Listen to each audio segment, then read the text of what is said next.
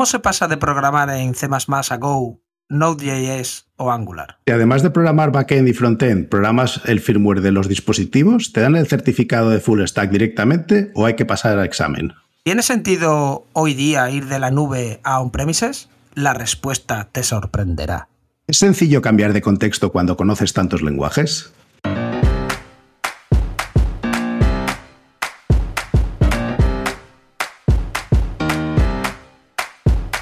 Bienvenidos a Unicode U00D1. El podcast para desarrolladores móviles y no tan móviles patrocinado por MongoDB. Yo soy Diego Freniche. Y yo soy Jorge Ortiz.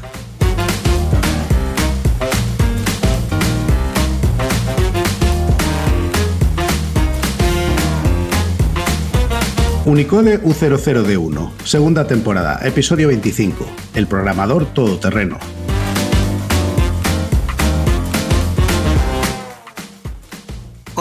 Bienvenidas y bienvenidos a un nuevo episodio de Unicode U00D1. Hoy tenemos como invitado a Alex Pentayol. Alex es emprendedor y fundador de Backfender, My Workup y otras cosas. Es inquieto, siempre listo a aprender cosas nuevas y sin miedo a lanzarse a nuevas aventuras. Hola, ¿cómo estás Jorge? ¿Cómo estás, Alex? Hola, buenos días. Encantado de estar aquí con vosotros. Encantados estamos nosotros de tratar un tema un poquito distinto. Yo, quiero contar la, intrahistoria. Eh, Alex eh, y yo coincidimos en, Mobile Jazz y mientras estábamos allí, yo voy a contar la, historia ya cruenta y es que allí había una matriz de, eh, de, skills, ¿no? Teníamos como un skills eh, matrix para saber cada uno qué sabía hacer, ¿no? Pues yo qué sé, yo soy un poquito de C o soy un poquito de Python, o, sobre todo porque llegaban proyectos y claro, había que asignar los proyectos según lo que sabías hacer o lo que querías aprender o tal, ¿no? Y claro, yo ponía, pues, ¿usted qué sabe? Pues mira, Objective-C, más o menos, medio pensionista en Swift, mm, algo de Java, más o menos Kotlin, y luego miraba la columna de Alex y era, ¿usted qué sabe? C, C++, no sé qué, Python, lo otro, tal, Go, pom, pom, no sé qué, pum. Y era como, hostia, está todo completo, o sea, esto no, no puede ser, o sea, esto... Entonces, por favor, mm, Alex, tú que eres el, el, programador todoterreno, explícanos un poco de dónde vienes y cómo, o sea, cuéntanos, háblanos un poco de ti. Bueno, ahora me, dejas muy bien, ¿eh? pero bueno, alguna casilla faltaba en, la Matrix ese. Sobre todo de parte de diseño, ahí sí que no, no tocaba nada. Y hablar ruso tampoco lo hablaba. Entonces, bueno, aún hay sitio de mejora.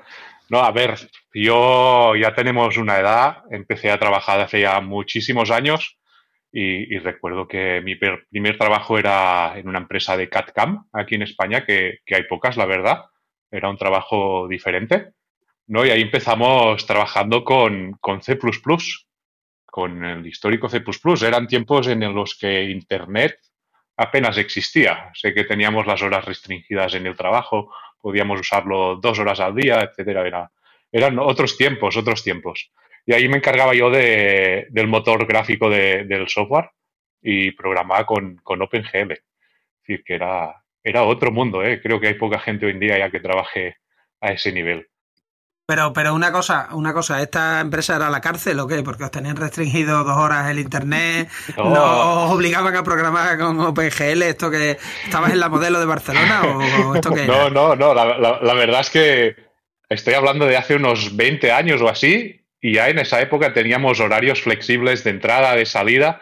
Era, era como, ahora, hostia, Leis, ¿dónde trabajas tú, tío? Que te dejan entrar a la hora que quieras y salir a la hora que quieras. Era, era como ya muy diferente, ¿no?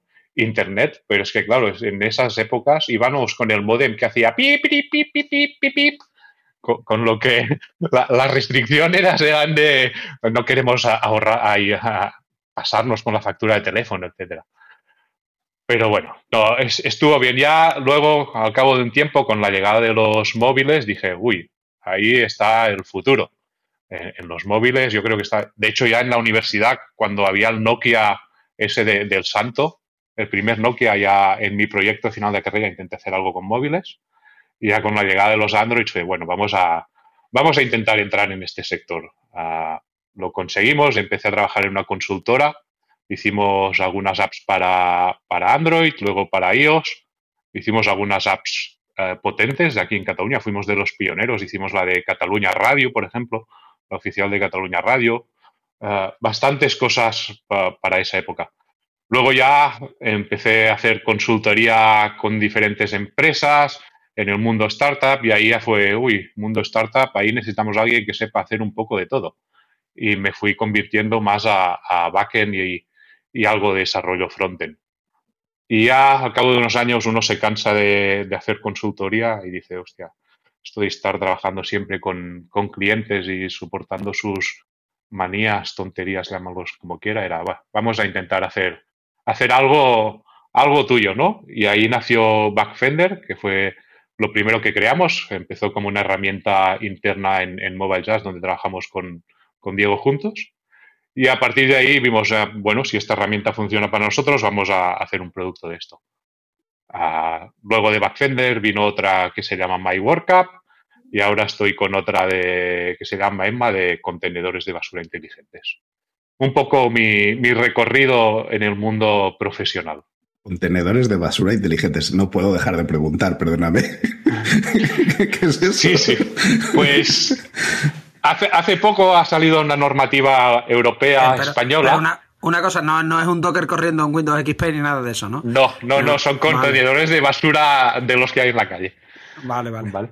Ah, nada, decía que hace poco ha salido una ley europea y también española que hace que se tenga que ir a un modelo de recogida de basura con identificación de usuarios y con posibilidad de bonificación de impuestos. ¿Vale? Pues entonces hemos creado unos contenedores en los que solo las personas autorizadas pueden abrirlos, van con un llavero NFC y cuando lo acercan, si pueden, abren y queda identificado cuando han reciclado, cuando han tirado a la bolsa y ahí estamos, luchando en, un sector totalmente nuevo. Como mola. Bueno, y, para ese proyecto y otros que estabas contando, al final te ha tocado eh, no solo hacer programación de la tradicional, quiero decir, no solo programación en la que hay un ordenador detrás, sino que has tocado, por lo que estás contando, has hablado de NFC, eh, has mencionado de pasada alguna cosa relacionada con microcontroladores. Eh, ¿Te ha tocado pelearte con ese mundillo? Me ha tocado pelearme muy profundamente con este mundillo. De hecho, para los contenedores me he tenido que reconvertir. Todo vino a causa del COVID, que dejó media mis empresas en punto muerto. Y ahora me he reconvertido a ingeniero electrónico, incluso. Porque la electrónica que gestiona estos contenedores eh, la he diseñado yo. Así que que ya no estamos hablando de, solo programación, sino ya partiendo desde, desde cero, desde, desde el metal. Decir, que ahí hemos diseñado la placa, hemos hecho el firmware, hemos hecho el backend, hemos hecho el frontend y, hasta ahí llegamos. todo, ciclo. Déjame que te pregunte cómo te metiste ahí, porque para mí siempre ha sido un tema que eh, tiene que supone un reto, porque al final eh, sí que yo creo que como informáticos tenemos noción de cómo eh, se usa una placa, pero cosa bien distinta es diseñarla. Eh, sabemos que hay servicios, sobre todo en China, que tú le envías el, el, CAD y te envían las placas, te envían cinco como poco para que tú puedas ver si el diseño que has hecho no es desastroso y funciona y hace lo que tiene que hacer, y luego la produces en, en serie pero el salto está ahí. El salto está en yo quiero que esta placa haga no sé qué. Sí, es cierto que hay muchas placas eh, de estas de, desarrollo con los RP2040 o con los que llevan los Arduinos o con ya placas más eh, sofisticadas que hacen cosas muy chulas pero hay que trasladar en, las patillas esas de la placa, en, bueno, pues es que esto tiene que hablar con un relé o esto tiene que hablar con lo, que sea que haga algo dentro del mundo físico. ¿Cómo diste el salto? O sea, ¿qué, pues, aprendiste? El, salto fue por culpa del COVID. ¿vale? Yo estaba trabajando en una de las empresas que tengo que se dedica a la contratación de personal para eventos y con el, lógicamente con el COVID pasamos de 100 a 0. Y. Entonces era, bueno, mm, vamos a hacer algo de, para sobrevivir, ¿no? Y ahí un amigo me dijo, bueno, Alex, igual me puedes ayudar a hacer algo, un contenedor que se abra así con algo, con el móvil o algo. Y dije, bueno, ayudarte te puedo, ¿no? Vamos, vamos a ver. Lo tomaba más como un hobby, ¿no? Y porque sabía que mi, mi amigo había hecho un par de contenedores para un puerto deportivo y eso, digo, bueno, que era que eso los socios puedan abrir, hacemos una chapuza con Arduino o lo que sea y, vamos para adelante, pero, pero no, al final eso no... Hice la reunión con el cliente y dijo, no, no, esto, las primeras unidades se van a, a Lleida y las siguientes a Barcelona ciudad. Y era, hostia, esto va, va en serio. Entonces, bueno, la conversión fue dura. Muchos días sin dormir o durmiendo muy poco, haciendo memoria de conceptos electrónicos de cuando iba a la universidad, que hacía como 20 años que, no tocaba absolutamente nada electrónica, y empezando a jugar con, con, un Arduino en casa, con una placa de esas de desarrollo, con mil cablecitos por todos lados. Y ahí empezamos a andar. Y a partir de ahí fue, bueno, ahora vamos a ver cómo diseñamos una placa. Una, pues cosa, Alex, acuérdate que siempre el diodo hay que montarlo siempre mirando para un lado, ¿eh? no lo puedes montar para otro que, que si no se quema. Sí, sí, sí, ya, ya lo sé, ya. algunas se han quemado, sin duda, sin duda, algunas se han quemado aquí. Bueno, entonces esto es esto es auténticamente, a ver, esto sí que es full stack, full stack, quiero decir, porque vosotros habéis ido del diseño de lo que es la baquelita, no la placa, los componentes que habéis montado. Entonces, cuéntanos un poco cómo, para escoger los componentes, te habrás tenido que leer los data, los databooks de cada uno, los voltajes que lleva, cómo va alimentado por dentro de eso, sé que va alimentado la red, lleva una batería, cómo funciona, cómo funciona esto. Ya has dicho NFC, entonces eso solo funciona hoy día con teléfonos Android, funciona con iOS. Cuéntanos un poco el proyecto. Sí, no, ahora mismo el, proyecto eh, son contenedores que están en la calle, sin conexión a la red, con lo que tenemos el handicap extra de que tiene que ir con batería. ¿Vale? Con lo que, bueno, los consumos tienen que ser los mínimos posibles. Funciona con NFC, no con el móvil, sino lo que hacen los ayuntamientos es repartir unos llaveros. ¿Vale? A los ciudadanos les reparten unos llaveros y entonces es este llavero que va asignado a cada contenedor. Y lo que decías de, los componentes, pues realmente viniendo del mundo de la informática, esto de los componentes es, es un horror. Porque dices, voy a buscar, yo qué sé, entras, empiezo y dices, hay, mil modelos. ¿Y ah, cuál escojo?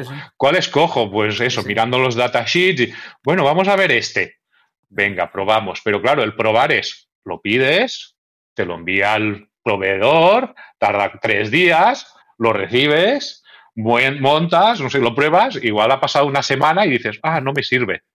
Y vuelve a empezar. he, pedido el biestable de grado militar, este no Exacto, era. tenía que pedir el barato, este. Entonces, viniendo del mundo de la informática y de la programación, el, el hecho del testeo es infinitamente más lento, sobre todo ya cuando diseñas tus propias placas. De, vale, la diseño, como, como decíamos, envía a China, ellos envían el circuito impreso, luego se envía a la fábrica para soldar las unidades de muestra, luego te llega a casa, lo pruebas y dices, ay va, que me he equivocado, que hay un pin al revés. ¿No? Y bueno, pues nada, volvemos a empezar, cambiar, giramos el pin, volvemos a mandar el diseño a China, que te hagan otras placas, que lo manden, volver a soldar, es decir, que, que cada prueba que haces eh, requiere muchísimo tiempo. Ah, nosotros hemos necesitado para tener el diseño final de nuestra placa año y medio, más o menos. Un año, un año y medio. Es decir, empezamos hace a principios del 2021 ah, y ahora estamos en, bueno, ahora tenemos algo aceptable que ha sido un proceso largo. Y aún así, o sea, yo no sé cuál es tu experiencia, pero vamos, yo lo poquito que he aprendido de esos cacharros, eh, estamos muchísimo mejor que hace 10 años, porque ahora en, en, lo que son los chips estos que vienen de microcontroladores, pues te soportan cosas como que se pone en modo eh, disco duro, tú le arrastras el, fichero del firmware, lo carga y, no tienes que hacerle mucha más sofisticación más que ponerlo en ese modo de arranque. Eh, o sea, hay, hay cosas que hace cinco años o diez años hubieran sido todavía impensables, que, que hemos ido a mejor dentro de lo que cabe. Hemos ido a mejor, sin duda. Yo, como soy nuevo, ya me he encontrado con todo esto y la verdad es que, se agradece, ¿no? Y, Arduino es una plataforma buena, es decir, que parece de, juguete, pero no, no, nosotros las primeras unidades salieron con un Arduino y están ahí trabajando con una placa de Arduino de las compradas normales y llevan dos años y ahí siguen. Y ha entrado agua, ha entrado de todo y ahí siguen funcionando, con lo que, que al final son, son cosas que se pueden hacer proyectos profesionales. Sí, sí. Pero, pero bueno, ha sido duro. Vosotros entonces tenéis lo que es el llavero, que es un NFC para que se abra el cacharrito, pero me has dicho que eso no tiene conexión a la red. Entonces, ¿y, tú cómo sabes entonces quién ha abierto, quién ha cerrado? Esos datos que se quedan en local en la placa, pero después los tendréis que subir de alguna manera. Alguien tendrá que ir allí y como el contador de la luz, ¿no? Antiguamente, ¿no? El contador del agua, hacer como una lectura del, ¿no? Entiendo, del, de la cerradura de los no, contenedores. ¿Eso cómo lo hacéis? No, no, no tienen conexión a red eléctrica sí que tienen conexión a red inalámbrica, es decir, usamos conexión que se llama Narrowband IoT, ¿vale? Que es, que es como la versión eh, low battery y, de bajo consumo de, del 2G. Entonces sí, sí que se conectan a, la red y envían los datos una vez al día para ahorrar batería y ahorrar energía. Una vez al día se conectan sobre las 2 o las 3 de la mañana y envían los datos y sincronizan todo con los servidores. Bueno, y esos servidores, mm, quiero decir, los datos, ¿qué hacéis? HTTP los subís a un servidor y esos servidores, ¿en qué están hechos?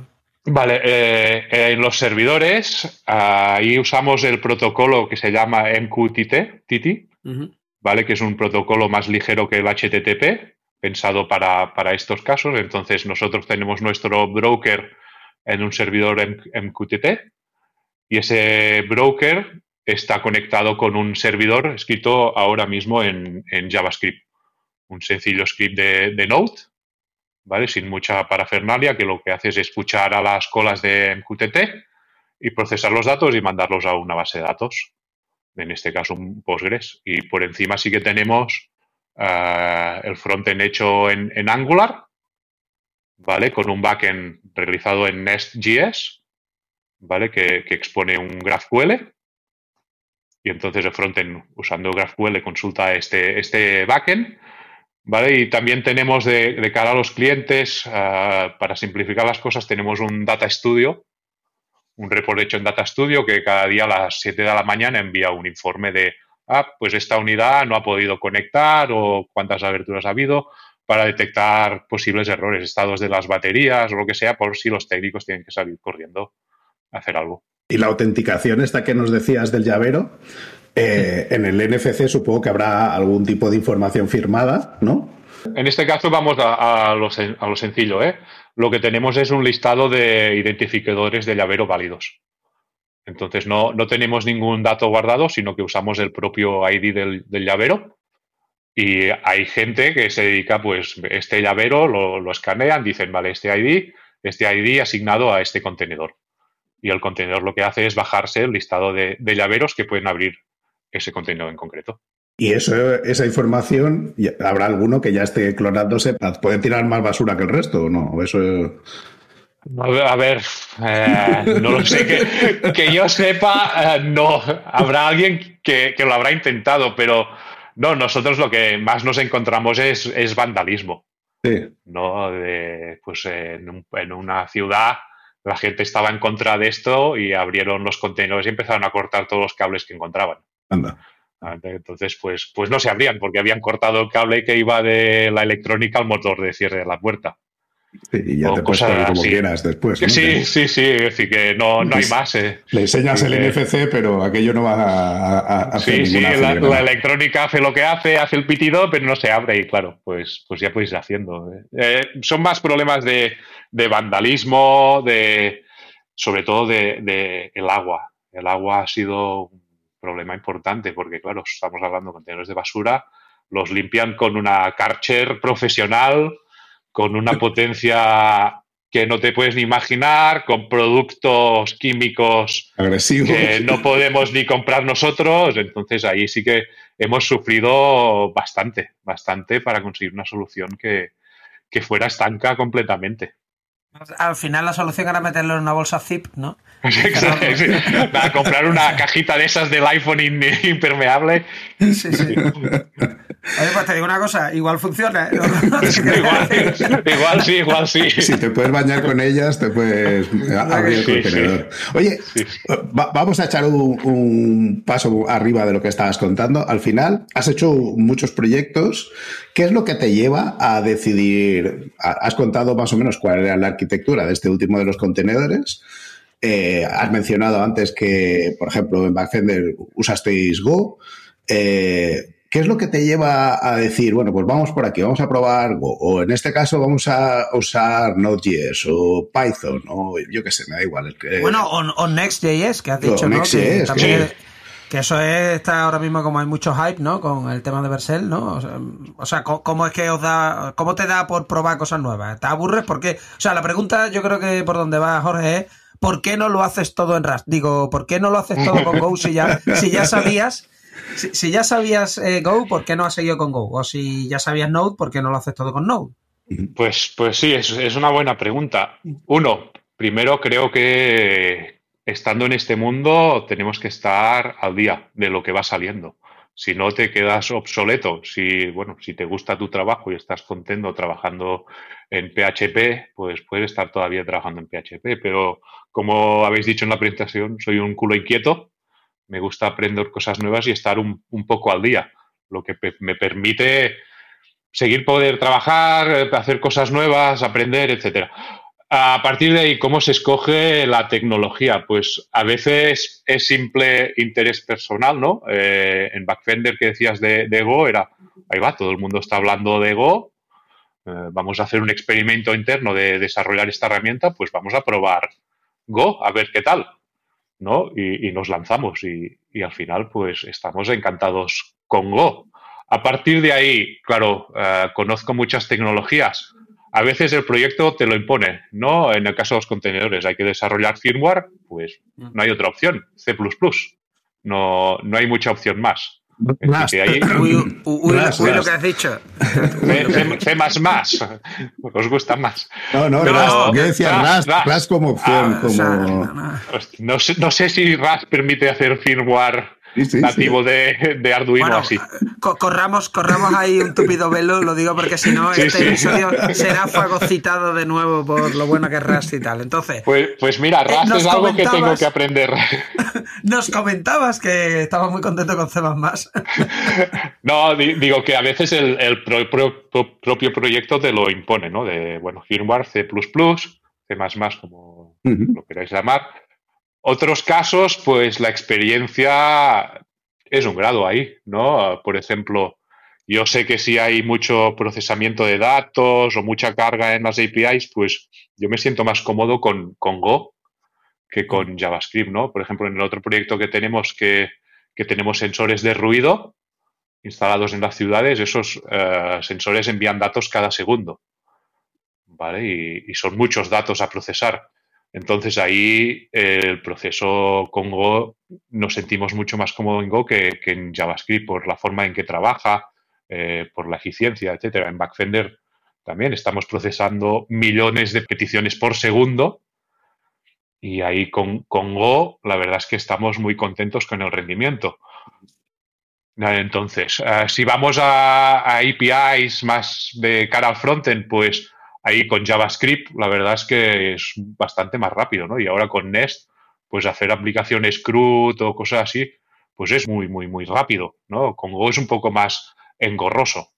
Entonces nos vamos adaptando un poco a, las necesidades, al tiempo que tengamos de, desarrollar.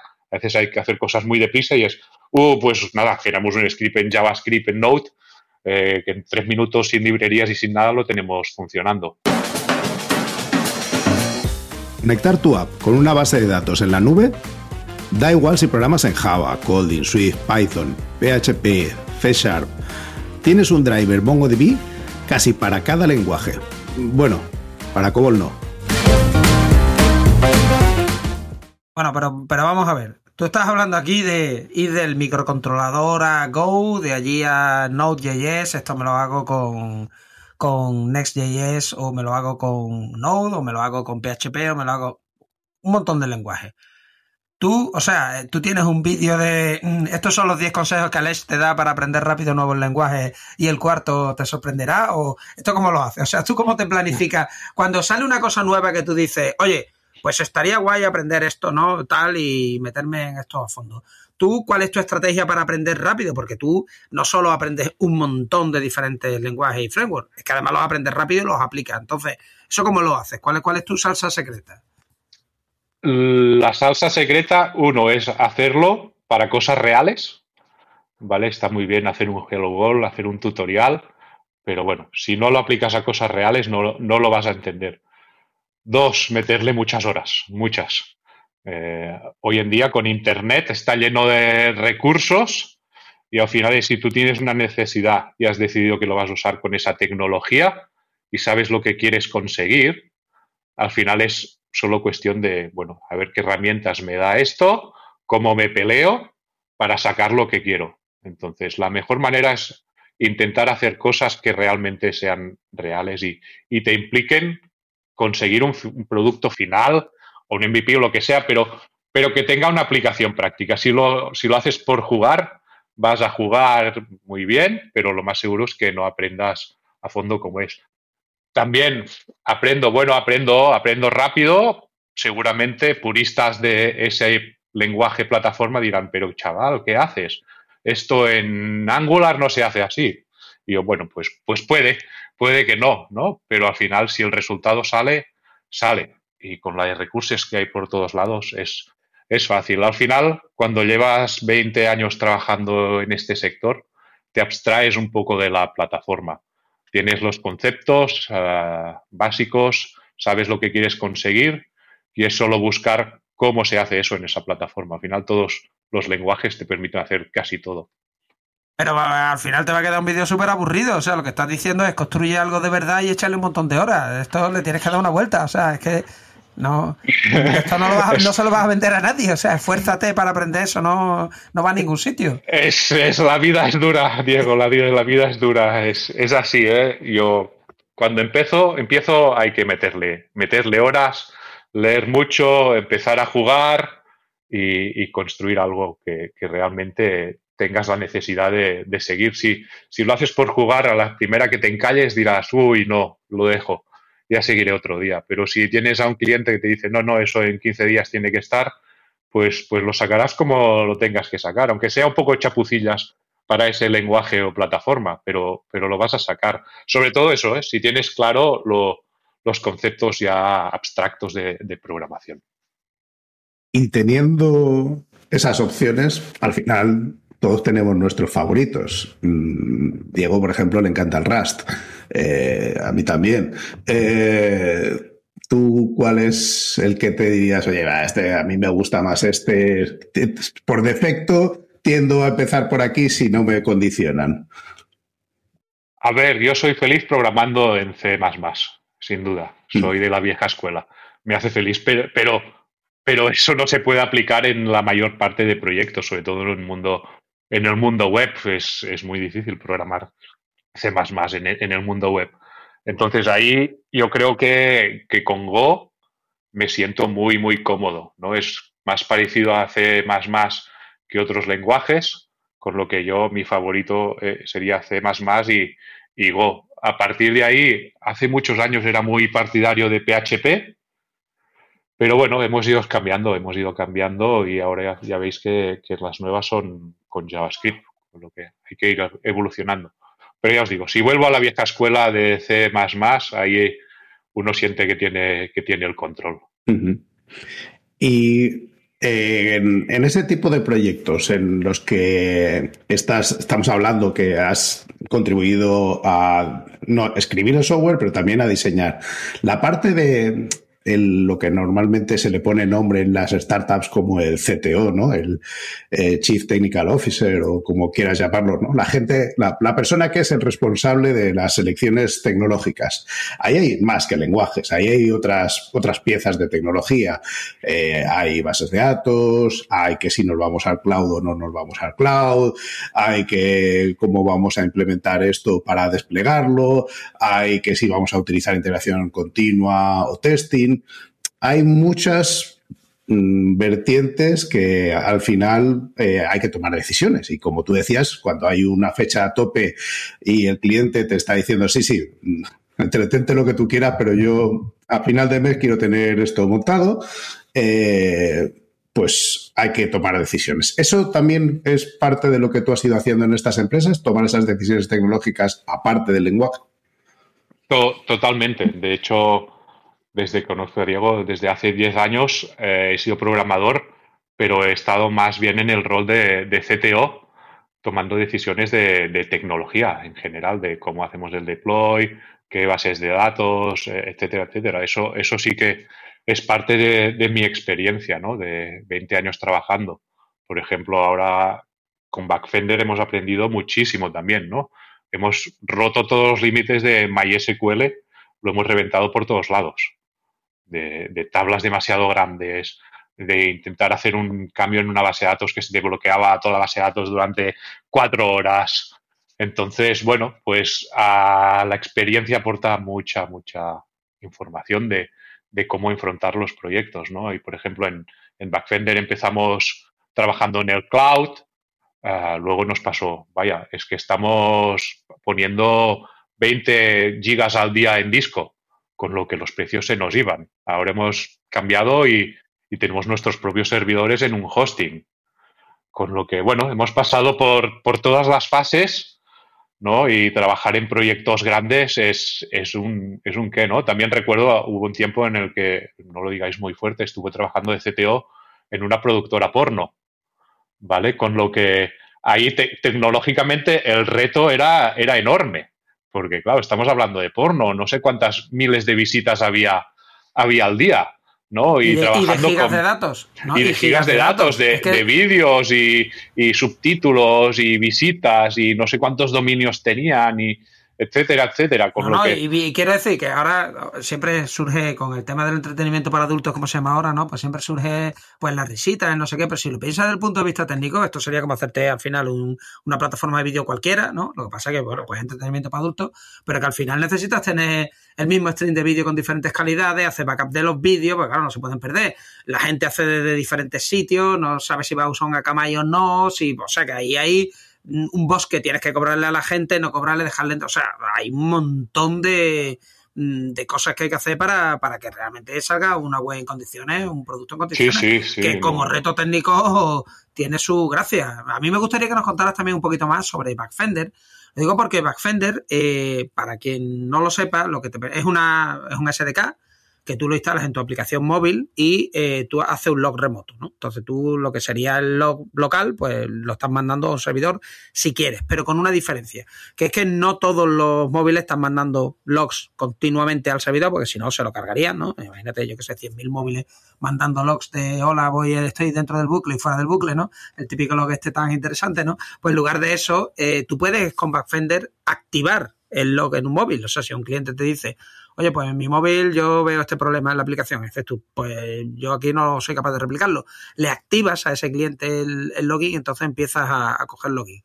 ¿Por qué genera eso tantos datos? ¿Y cómo es que habéis hecho un movimiento totalmente contraintuitivo? Quiero decir, ir del cloud a on-premise, ¿no? Eh, habéis ido un poco al revés, ¿no? Que de la corriente. Entonces, ahonda un poco más en las partes que tiene Backfender para que se entienda la complejidad, porque tiene SDK, iOS Android y un backend, o sea, tiene sus cosas, y por qué fuiste ya hacia el otro lado. Sí, vale, como, decíamos, Backfender nació de una necesidad nuestra en la consultora.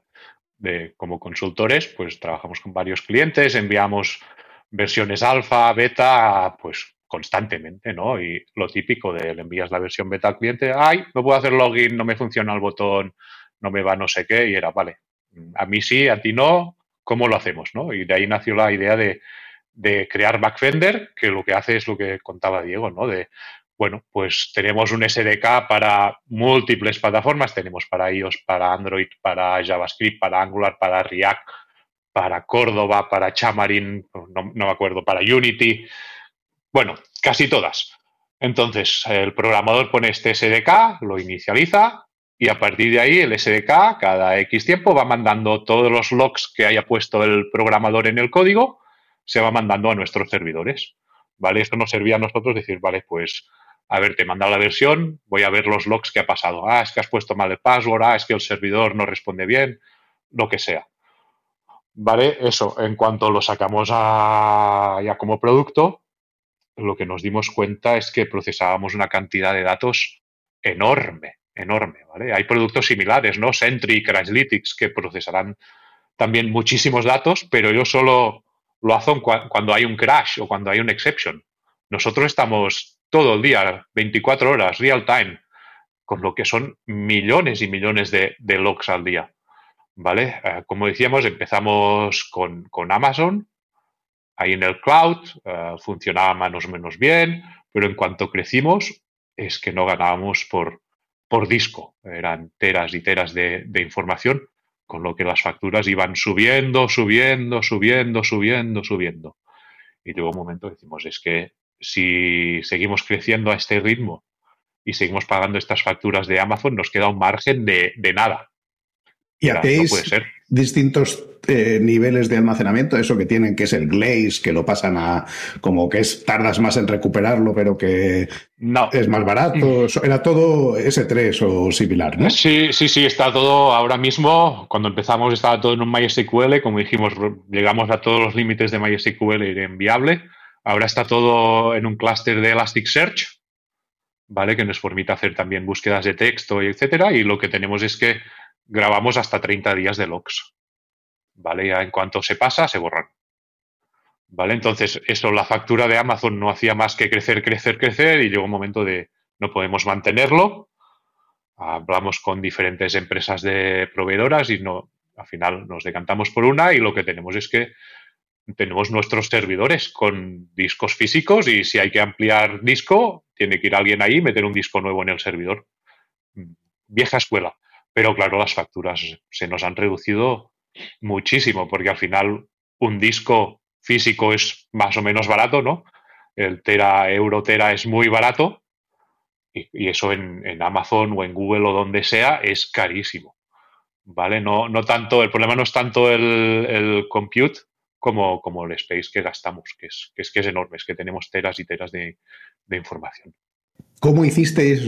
me imagino la migración como un reto importante, ¿no? O sea, el, mover de cloud, al final, ¿usasteis algún tipo de cloud deployment en esa eh, en esa infraestructura que ya era vuestra, que no era un cloud, sino que era un cloud, o sea, era unos servidores privados. ¿Lo, provisionasteis como si fuera un cloud vuestro o cómo lo hicisteis eso?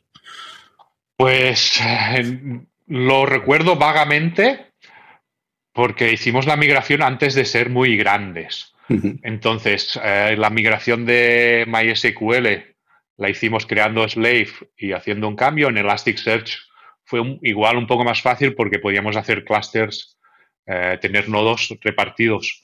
Sé que se hizo la migración y, luego ya ahora está todo con Kubernetes, Docker, todo con, moderno que nos permite. De hecho, tenemos el backup plan de si falla nuestros servidores, podemos lanzarlo en, Amazon o en Google o en DigitalOcean en, en pocos minutos, ¿vale? Sincronizando los datos que hay en el otro. ¿vale? Es decir, que, tenemos, está todo ya pensado para, para ser bastante independientes de cualquier proveedor. Entonces, bueno, ahora estoy yo en, en Backfender, estoy un poco más desconectado de la parte técnica, hemos crecido, ya tenemos programadores y ahora yo estoy un poco más en la parte de, marketing, es decir, soy responsable de marketing. Y ahora, o sea, eh, programar todo, monto la infraestructura, te hago el cloud, me lo traigo a los servidores, te cambio el disco duro y ahora encima marketing, eso no puede ser. O sea, cuéntanos más de, tu fase ahora como Chief Marketing Officer. Sí, el, caso de Backfender eh, en sí es un poco especial porque nuestro target es programadores. Entonces, todos sabemos que los programadores somos un poco raritos. Entonces, hemos, hemos probado de trabajar bastante tiempo con agencias de growth o agencias de marketing, pero no terminan de, encontrar el por qué, el cómo hacerlo, el de esto, porque como programadores, uno, estamos acostumbrados a ignorar los ads. Muchos tenemos ad blockers. Eh, no sé, nos comportamos diferente, ¿no? Las redes sociales las usamos, pero no para tanto trabajo como esto. Entonces, a las agencias tradicionales les costaba muchísimo, muchísimo llegar a nuestro, a nuestro mercado. Entonces hubo un momento en el que dijimos, es que aquí tiene que haber alguien de nosotros que entiende a los programadores ah, y contratamos a gente, pero los dirigimos nosotros. Entonces yo estoy un poco ahí de, CMO en la empresa, con gente debajo mío, pero controlando un poco yo los números, viendo qué pasa y sobre todo definiendo, no, no, es que esto no tiene sentido, ¿no? Me acuerdo que, hace unos meses estábamos con una agencia, validé, no tengo mucha idea de Google Ads y dije, bueno, explicadme, vamos a ver con detalle qué está esto, ¿no? Y estaba mirando ahí los keywords y, claro, sí, sí, tenía sentido para ellos, pero para un programador era, no, no, es que es justo todo lo contrario de lo que queremos decir. ¿no? Porque no habían usado la palabra técnica que, tocaba y digo, hostia, no puede ser esto. Entonces, bueno, eh, eh, al ser para programadores, eh, ahí estamos, trabajando de CMO como, como podemos. Al final, el marketing es tener cuatro números claros y que alguien haga el trabajo por ti. Hoy, hoy por ejemplo, quiero decir, yo he luchado mucho con esto del marketing hecho por marqueteros, ¿no? Eh, y de hecho, mm, yo tengo por ahí un libro, ¿no? Que es Developer Marketing eh, Does Not Exist, porque realmente tú, tú no puedes hacer las técnicas tradicionales de marketing a los desarrolladores porque simplemente somos inmunes.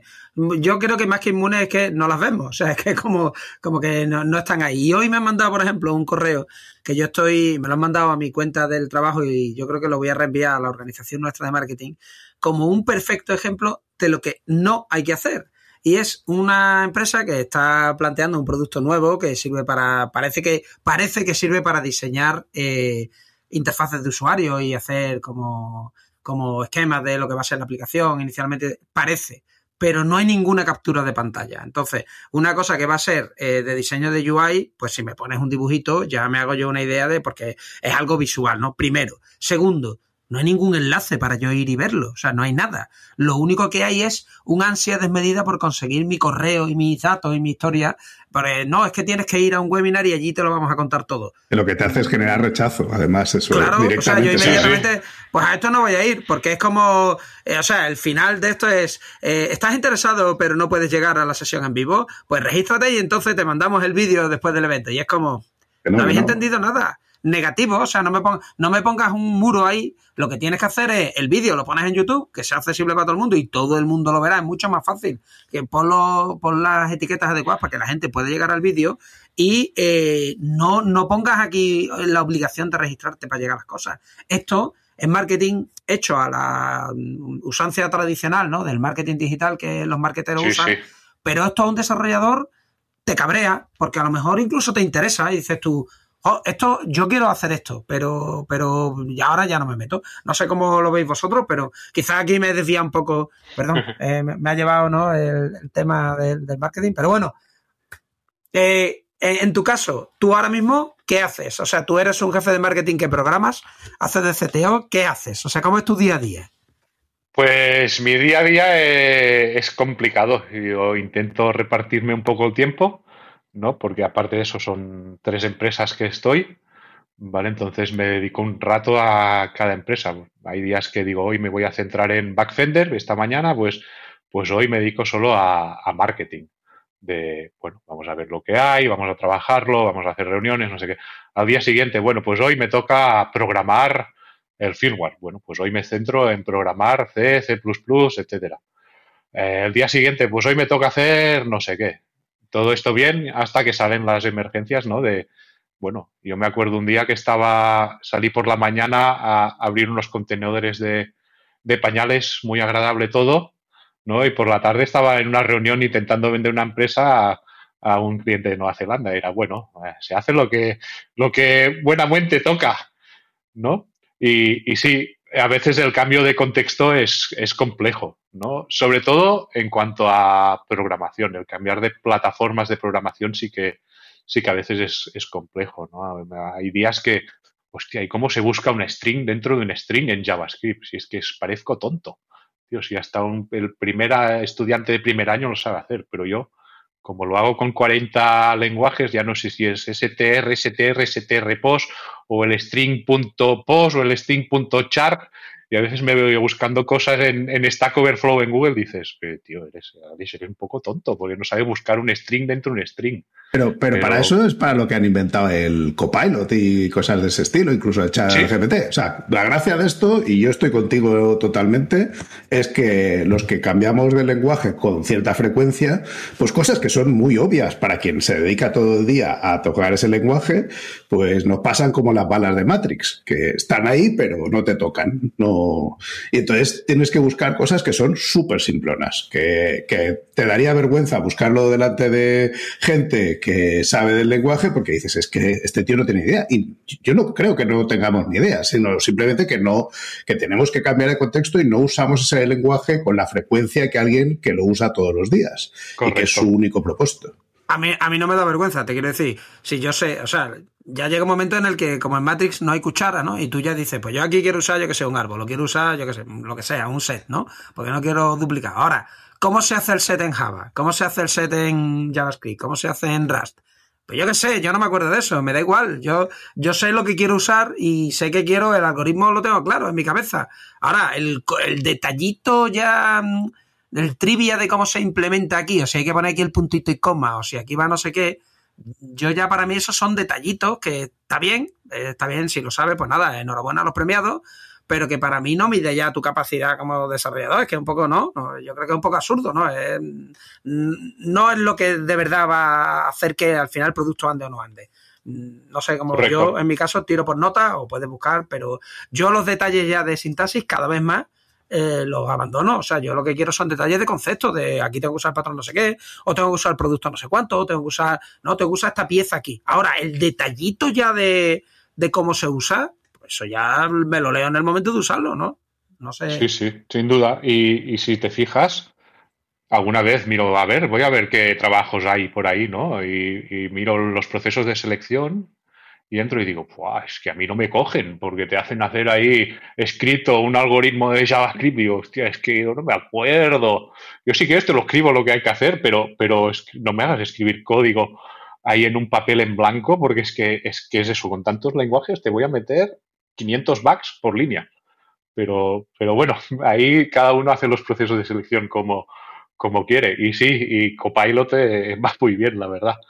Va muy bien. Hay que ir con cuidado porque a veces le das que, ok, adelante y dices, uy, no, que no era esto, ¿no? Pero, bueno, pero, pues, Muy, muy, mal, porque me estás diciendo que no sabes la ordenación per bombolla, ¿no? Entonces, Eso, cuando vayas ahí a hacerte el algoritmo este de, la burbuja, ¿no? Eh, eso es un claro ejemplo. O sea, yo no me acuerdo paso a paso de cómo hacer una burbuja ahora mismo. Mm, sé pintarte el dibujito, o sea, yo sé lo que hace el algoritmo. Porque no habéis visto los, de los de los bailes. ¿Habéis visto alguna vez los vídeos de YouTube de los algoritmos de ordenación en bailes? No, no. Brutal. Buscando a, todos los que, escuchen este episodio, busca, pondré uno, pero, pero hay una serie de bailes y entonces te ponen gente eh, y van bailando y ese es el algoritmo y el algoritmo está explicado con el baile de la gente. Es eh, el día que lo descubrí me pareció impresionante. Sí, pero ya el detallito técnico de cómo se hace en cada lenguaje, yo qué sé, yo creo que no es irrelevante porque al final tiene que compilar y calentar silencio, pero no es tan, no es tan importante, efectivamente, para distinguir la capacidad técnica de una persona a la que tú estás entrevistando y decir, bueno, si no sabes hacer esto aquí de memoria, es como que ya no vale, es inútil. Es como, mira, no. No sirves para nuestra empresa. yo, bueno, bueno, pues vosotros os lo perdéis, ¿no? Pero es, lo que iba, decíamos al principio, ¿eh? al final el lenguaje es solo una herramienta y lo importante es saber lo que quieres conseguir y más o menos cómo lo tienes que conseguir a nivel abstracto y al lenguaje, ya por ahí sí hay cosas, ¿no? De detalles, que un lenguaje es mejor para, para algo que otro, pero al final casi todos los lenguajes pueden hacer de todo. Bueno, pues Alex, eh, muchas gracias. Yo creo que eh, hemos hablado un buen rato de lenguajes y te hemos hecho preguntas un poco exóticas, eh, que gracias por plegarte a responderlas, porque te hemos hecho de lo más, de lo menos planificado del mundo. Bueno, ahí, por eso estamos aquí. Mm, pero creo que, ah, vamos, que es muy interesante, sobre todo yo creo que la idea final que estabas defendiendo, que el lenguaje es para comunicar y, el detalle de lo que comunicas es lo importante, no tanto el, cómo lo formateas. Así que animamos a que la gente aprenda 2.500 lenguajes y que use, los use a su conveniencia. Sí, sí, sí. Muchas gracias y hasta cuando quieras de nuevo. Muchas gracias a vosotros, ha sido un placer. Venga, gracias. Gracias por escucharnos. Si te ha gustado y quieres que podamos crear nuevos episodios, te pedimos que nos ayudes a difundir este podcast. Puedes decírselo a tus compañeros, retuitear cuando anunciemos nuevos episodios, suscribirte para que se descarguen los nuevos episodios automáticamente o, todavía mejor, puedes ponernos una valoración espectacular en tu plataforma de podcasting. Si tienes sugerencias sobre cómo podemos hacerlo mejor, propuestas de invitados o contenidos, ponlo en un tuit mencionando a Diego, arroba de Freniche, o a Jorge, arroba JD Ortiz. Te recomendamos atender a los meetups de Realm. Tienes el enlace en la descripción y si tienes dudas sobre Realm o MongoDB, puedes participar en los foros. Si podemos aportar algo a tu comunidad, estaríamos encantados de atender a vuestros eventos, podcasts, conferencias o meetups. Por último, queremos recomendarte nuestro podcast hermano en inglés, The MongoDB Podcast, presentado por Michael Lynn y en el que se entrevista a desarrolladores, emprendedores y empresas. Lo tienes disponible en las principales plataformas de podcasting. Esto es todo por este episodio de Unicode U00D1 Podcast. Hasta la semana que viene.